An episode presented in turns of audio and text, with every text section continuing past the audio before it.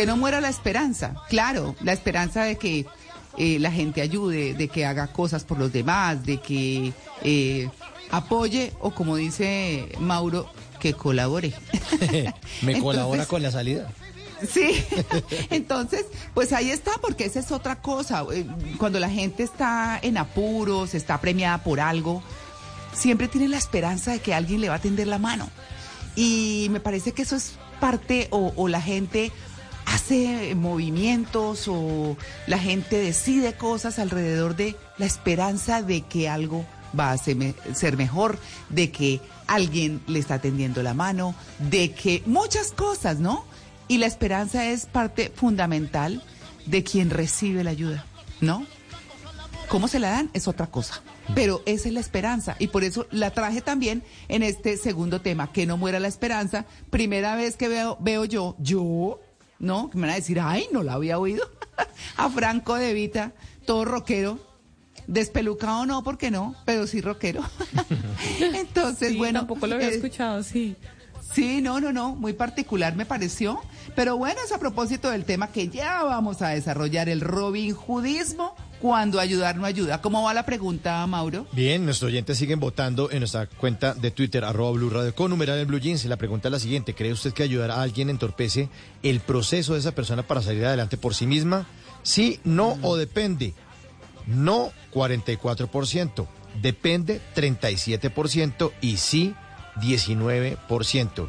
Y obviamente se arma un hilo de conversación. Nuestros oyentes participando muchísimo. Edgarson dice, depende de cómo vemos la ayuda y no le enseñamos que ayudas, que las ayudas son temporales y además que todo es de ida y venida. Tú me ayudas, yo te ayudo. Eh, María Mosquera, me gusta cuando ayudan a la gente dándole una beca para estudio, dándole un empleo digno. No estoy de acuerdo cuando les dan esos subsidios porque eso es un arma de doble filo y conozco gente que ya no quiere trabajar porque sobrevive de eso. Eh, Jorge Vargas dice, finalmente después de querer ayudar por mucho tiempo a una persona, encontré que había perdido la batalla y el desgaste fue muy grande. Daniel Pimiento, buen tema. Dice, mejor enseñar herramientas que ayudar. Puede afectar al otro, cada uno debe tener su camino. Bueno, muchos oyentes participando y muchos oyentes atentos a nuestro invitado que ya nos va a hablar del Robin Hoodismo.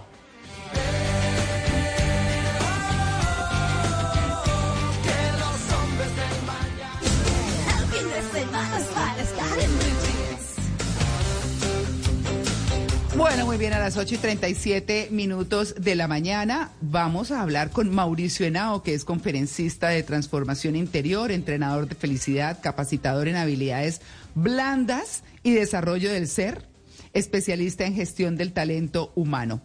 Mauricio, buenos días. María Clara, muy buenos días para ti, para Mauro y para todos los integrantes de En Blue Jeans. Muy honrado por esta invitación y para este tema tan especial que tienen en este domingo. Ay, no, pero buenísimo. Bueno, y se le oye la voz mejor, Mauricio. Pues María, aquí vamos un poco con nuestro ronquete, pero extraordinariamente bien por fortuna y gracias a, eh, a la vida y gracias a Dios. Ay, bueno, que eso me alegra muchísimo. Bueno, Robin Hoodismo cuando ayudar no ayuda. ¿Cómo identificar, eh, Mauricio, eh, que una persona está queriendo ser como Robin Hood? Y no hablemos, eh, bueno, de pronto los podemos incluir a grandes escalas, ¿no? Una cosa así, pero hablemoslo en la cotidianidad nuestra. Esas personas que quieren ayudar, esas personas que esperan recibir ayuda, pero bueno, el desarrollo termina siendo a veces bueno, pero a veces no tanto. Bueno, María Clara, sí, precisamente eh, yo creo que en nuestra historia se han conocido varios Robin Hood, no solo el de la leyenda o el de la película, sino actualmente y cercanos también los podemos conocer porque es como una actitud mental, es como una forma de querer hacer cosas, entre comillas, con buena intención, pero con pésimos resultados. Y fue lo que observamos, eh, digamos que en la misma leyenda de Robin Hood y es lo que seguimos observando hoy en nuestra historia de la humanidad, que muchos queriendo, seguramente con muy buenas intenciones, pero con muy poca sabiduría, querer darle un montón de cosas a personas que tienen ciertas circunstancias, pero más que circunstancias también tienen ciertas actitudes de no querer generar acción, de no querer generar un hacer para salir de esa situación. Y por eso es donde está ahí el meollo del asunto, María, porque el tema no es solo querer ayudar y tener la buena intención de ayudar, sino saber hacerlo, que es un saber dar. Entonces el Robin Hood lo que hace, o el Robin Hoodismo, básicamente ha sido querer justicia, comillas, querer equidad, comillas, querer igualdad, comillas, y la realidad de hoy, al 2023, es que eso la humanidad no lo logra, porque la intención de fondo no es hacer por el otro lo que el otro eh, debería hacer por sí mismo. Claro, no, es que es, una cosa, eh, eh, encontrar el punto es lo que me parece más difícil, Mauricio. Por supuesto, por supuesto, porque de fondo hay muchas cosas, pero encontrar esa esencia de por qué no se consigue lo que el robinhoodismo quisiera es lo que al robinhoodismo le correspondería entender para que no siga causando más ignorancia y más pobreza. Claro. Malena. Uy, sí. Y bueno, ¿hasta qué punto entonces ayudar a otras personas y no solo hasta qué punto, sino a quiénes ayudar? Porque creo que, que es importante tener ese diferencial, ¿no? Claro que sí, Malena, buenos días. Es muy interesante entender la palabra ayuda como tal o, qué es lo que representa en esencia el ayudar. Una vez eh, uno de mis maestros dijo una frase poderosísima y yo hoy la replico y es la siguiente. Ayudar es hacer por el otro lo que el otro no puede hacer por sí mismo. Eso es ayudar.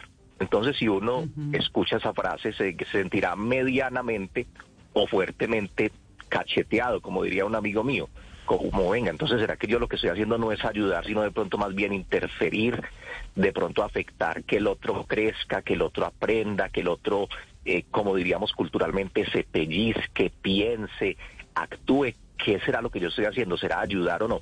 Entonces me doy cuenta si yo estoy ayudando o no, o cómo defino ese límite, o cómo se pasa esa línea que a veces es muy delgada entre el ayudar y el interferir, que son dos conceptos diferentes y los confundimos muy cotidianamente. Pensamos que estamos ayudando, pero a veces estamos interfiriendo. Entonces yo definiría esto, eh, Malena, con un ejemplo muy sencillo. Si una mamá está sentada al lado de un hijo en un sofá y el hijo está jugando con una pelotica, con un ping-pong, y vamos a pensar que ese hijo tiene, digamos, unos 20 años, por poner aquí un, ejemplo que nos puede ayudar mucho. Tiene 20 años y al chico o a la chica se le cayó el ping-pong al piso y está al lado de la mamá. Y eso yo lo he visto en algunas reuniones sociales y me sirve el ejemplo mucho para, para hacerme entender. Entonces la niña le dice o el chico le dice a la mamá, mamá, me pasas el ping-pong que se me cayó. Algunas mamás se lo recogen y se lo pasan, otras mamás dicen, hijo, eh, tú eres capaz de cogerlo. Claro, tiene 20 años, tiene salud, es capaz de cogerlo. Entonces algunos pensarán, ay, tan linda la mamá que se agachó, le recogió el ping-pong y se lo pasó al hijo o a la hija de 20 años. Estaban los dos casi que en la misma posición.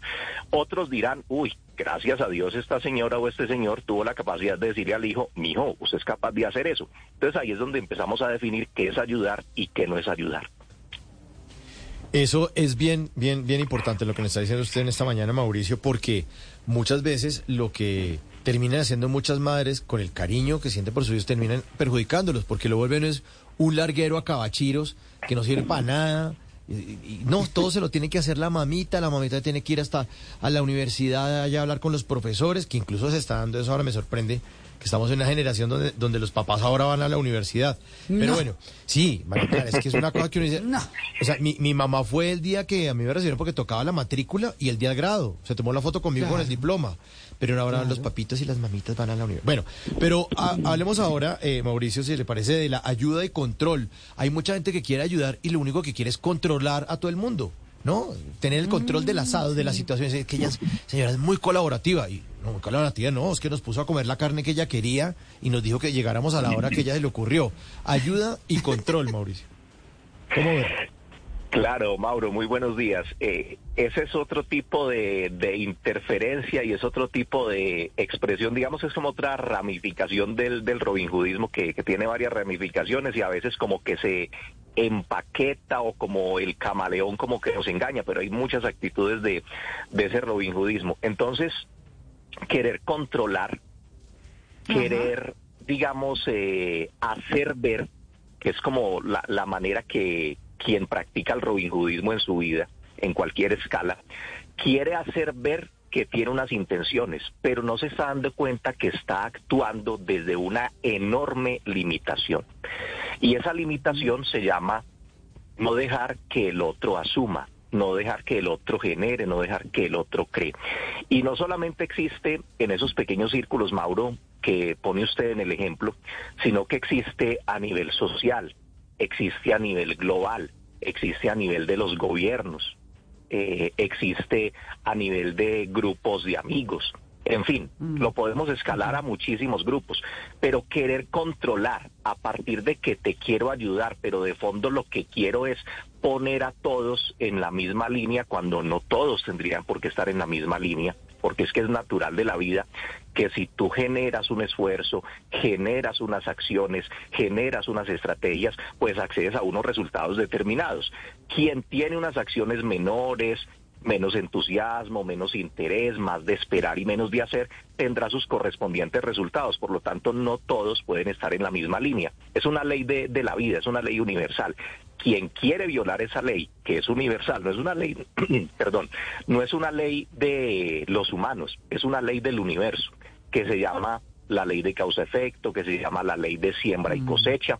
Entonces, quien entra a violar esa ley, entra en una enorme ignorancia y los resultados no son los mejores, pero se tiende a hacer ver que quien piensa diferente entonces está afectando a quienes no tienen ciertas cosas porque ese ha sido el mensaje equivocado.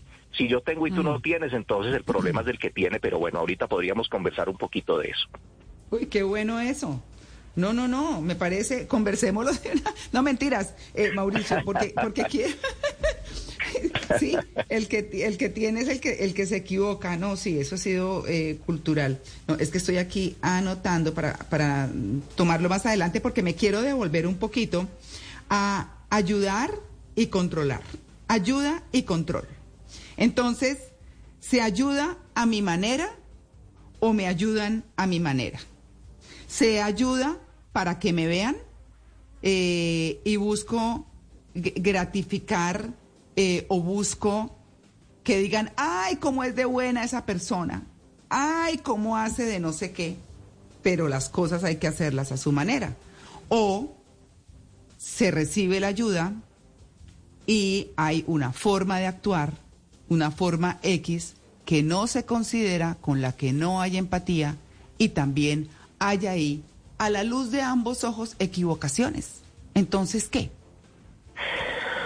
Por supuesto, María. Y lo que ocurre es que el Robin Hood de la actualidad, que son muchos, eh, los conocemos aquí en nuestras latitudes cercanas y en otras latitudes, de fondo lo que tienen es un ego, pero mejor dicho, más grande que el tamaño de una catedral. Imagínense ustedes la catedral más grande que conozcan.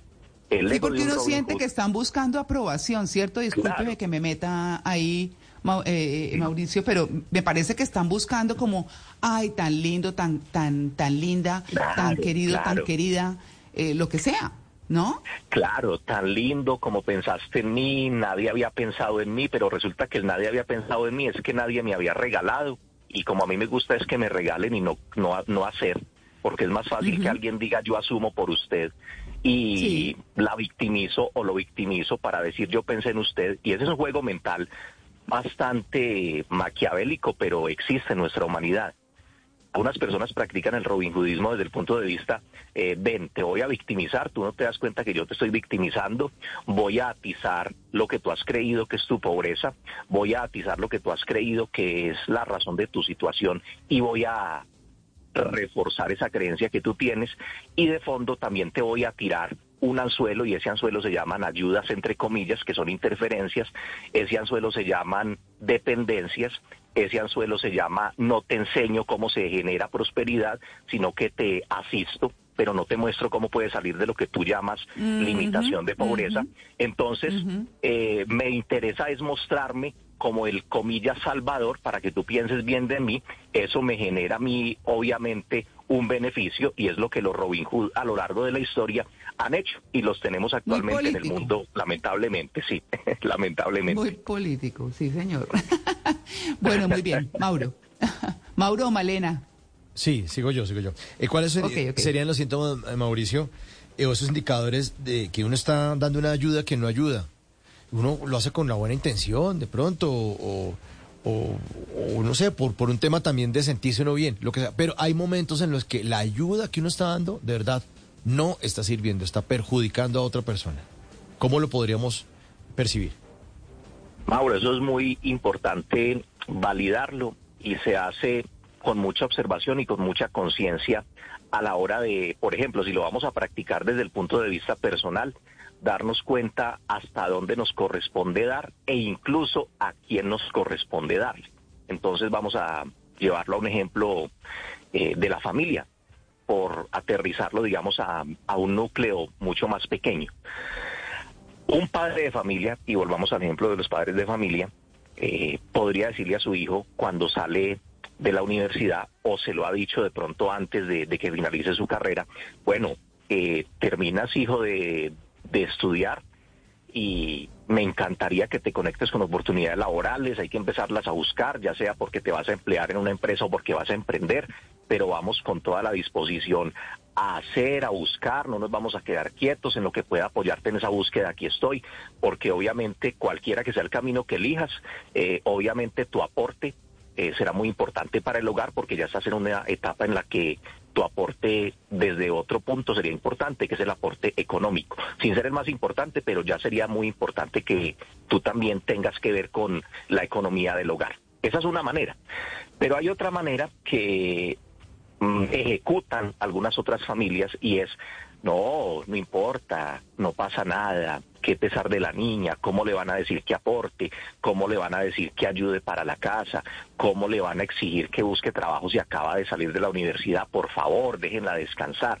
Entonces esas dos maneras generan un resultado diferente. Y de fondo, las dos personas seguramente estarían pensando en ayudar. Una visión piensa en ayudar al niño o a la niña, comillas, eh, hay que dejarla descansar, ayudémosla para que descanse porque está muy cansadita de estudiar, que se tome un año sabático, que la familia asume el año sabático de la chica en la casa, por ejemplo.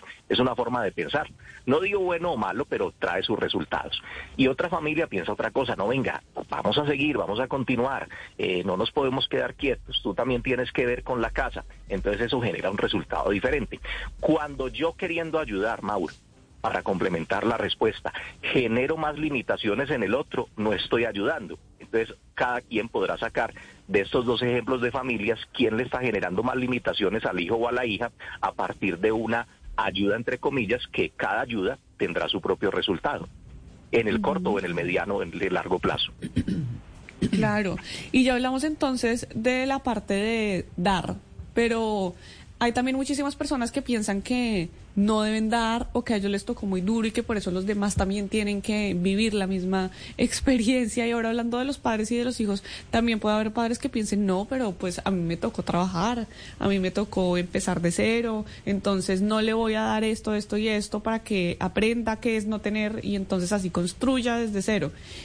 También hay personas que piensan así, eh, mm. ¿cierto? Y, que, por ejemplo, no les dan a sus hijos los recursos necesarios para iniciar porque piensan que deben construir todo de cero o incluso pues no los ayudan pensando lo mismo.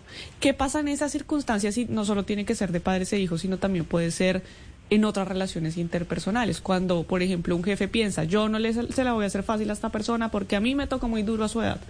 ¿Qué pasa ahí? Bueno, hay muchas cosas ahí.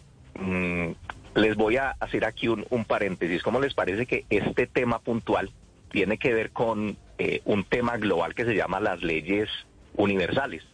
Y es un tema que desarrollamos María y oyentes y Malena, Mauro, eh, casi que desarrollamos en media jornada de cuatro horas para poder ampliar tantas cosas, pero voy a procurar mm, aterrizar mi, mi respuesta porque el punto que toca Malena que es muy importante, me lleva a muchas cosas, pero voy a, procurar sintetizar al máximo. Resulta que el caso que dice Malena se ve, claro, pero también se ve al contrario. Quienes dicen, no, a mí me tocó muy duro, yo no quiero que mis hijos pasen por eso. Y eso es una limitación. Mm. Esa es otra limitación. Porque, pues es que de todas maneras estamos en otro momento y los hijos no van a pasar por el momento que tú pasaste. Entonces, el padre que entre a pensar le va a entregar todo en bandeja de plata a sus hijos, que es el caso contrario a lo que Malena menciona. Le entrego todo que no haya ningún esfuerzo, que no haya pedagogía, que no le toque pensar, que no le toque esforzarse, porque a mí me tocó muy duro en la vida y yo le voy a tener todo en bandeja de plata. Ese es el otro extremo, porque genera otra limitación con un mensaje equivocado que es no haga que yo lo asisto en todo. Y eso mientras esté en el hogar es muy bonito, pero cuando salga del hogar se va a encontrar con realidades de la vida que no va a subir, que no va a saber afrontar y asumir porque encontró en su crianza el mensaje equivocado. Pero ahora, viéndolo desde el punto que toca Malena, con el dar, uno tendría siempre que analizar en el dar a quién me corresponde a mí darle, porque no nos corresponde darle a todos. Bueno, si tuviéramos las facilidades para darle al planeta entero, maravilloso. Pero pues ustedes comúnmente podrán observar en sus propias vidas y cada uno podemos sacar las propias conclusiones, pues tenemos unos recursos eh, determinados y con esos recursos hacemos ciertas cosas. Entonces esas cosas hay que saberlas hacer y hay que saberlas dirigir. ¿Hacia dónde dirige los recursos que tú determinas para dar? ¿A quién se los das? ¿Cómo se los das? ¿Por qué se los das? Entonces hay una ley que está conectada a este tema del dar, que se llama la ley de la compensación. ¿Qué dice esta ley? Bueno, dice muchas cosas, pero voy a mencionar solo algunas generalidades. Le doy a todo aquel que corresponde por compensación. ¿Quiénes son? Todas las personas que en algún momento de la vida vieron por mí cuando yo no tenía la capacidad. ¿Quiénes serán esas personas? Para algunos serán los papás, para otros será un tío, para otros será un amigo, para otros será un vecino, para otros será una señora de la cuadra que dicen es como mi tía, pero me ayudó mucho en la crianza y yo a esta señora la voy a compensar eh, mientras pueda porque me ayudó tanto. Esa es una forma de entender el saber dar. Cuando nosotros orientamos recursos de forma abierta simplemente porque pensamos que vamos a ayudar, ejemplo, a una persona que está en la esquina en un semáforo y lo vemos de meses en un semáforo, eh, simplemente estirando su mano para que los que pasan en el carro le den una moneda y lleva mucho tiempo ahí, entonces resulta que tal vez ese dar no está muy bien orientado. Y la pregunta es, desde ley de compensación, que es ley universal, ¿Será que a mí me corresponde darle a una persona que está en un semáforo nada más que estirando su mano para recibir monedas, pero no está haciendo nada por su vida? Cuando a mí las monedas me llegan al bolsillo es por hacer, por esforzarme, porque he tenido que asumir en la vida la responsabilidad y tomar los cabales de mi vida. ¿O será que yo estoy recibiendo mis recursos porque también me estoy parando en un semáforo? No. Entonces ahí viene otro ejemplo mm, que lo conocí de una persona en estos días.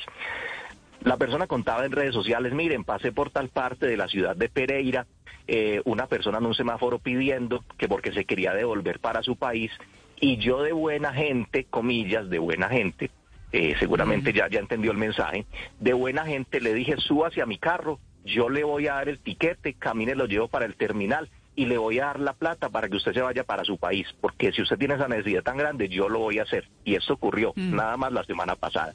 Se lo llevó Mm. para el terminal. Resulta que un mes después pasó por la misma vía y se encontró al personaje, que seguramente Ay. se devolvió del terminal, no fue y compró los tiquetes para irse para su país y seguía en el semáforo pidiendo. ¿Por qué sigue No. existiendo esto? Pues Claro. cada quien podrá sacar sus propias conclusiones. Claro, no, así es. No, Mauricio, el tema da para un montón más. Mauricio, eh, sus redes, sus redes para, para cerrar ya. Con todo gusto, María, para ampliar este tema y para todas nuestras consejerías personales y, y actividades grupales. Mauricio Henao, rayita al piso, conferencista en Instagram y en la página de Facebook Mauricio Henao, entrenador de felicidad. Muy bien. No, Mauricio, súper el tema, súper el tema. Muchas gracias.